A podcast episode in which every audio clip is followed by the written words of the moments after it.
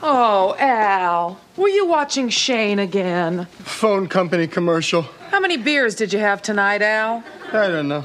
Die Bundes und Rhodes wollen eigentlich schick essen gehen, doch als ihnen Kellys neuer Stecher über den Weg läuft, kaufen ihm Al und Steve lieber seinen Ford Mustang ab und beginnen ihn zu restaurieren. You know, Steve, you're not my kind of guy or anything, and I don't want to hang around with you, but uh, you know your cars.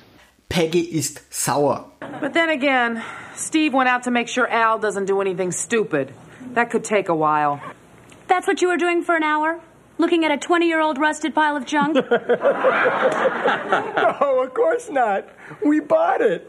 Und Marcy ist stinksauer. Steve, where did you learn to talk like that?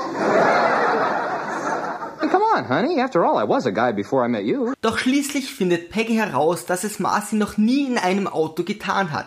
Sie rät ihr zu einem wilden Ritt mit ihrem Mustang und überrascht die beiden kurz darauf bei einer Cowgirl-Nummer am Rücksitz. Wait a minute, Peggy.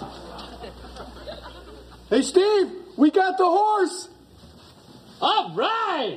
Marcy ist das natürlich unglaublich peinlich, doch zum Glück ist Elle sehr diskret. Big deal.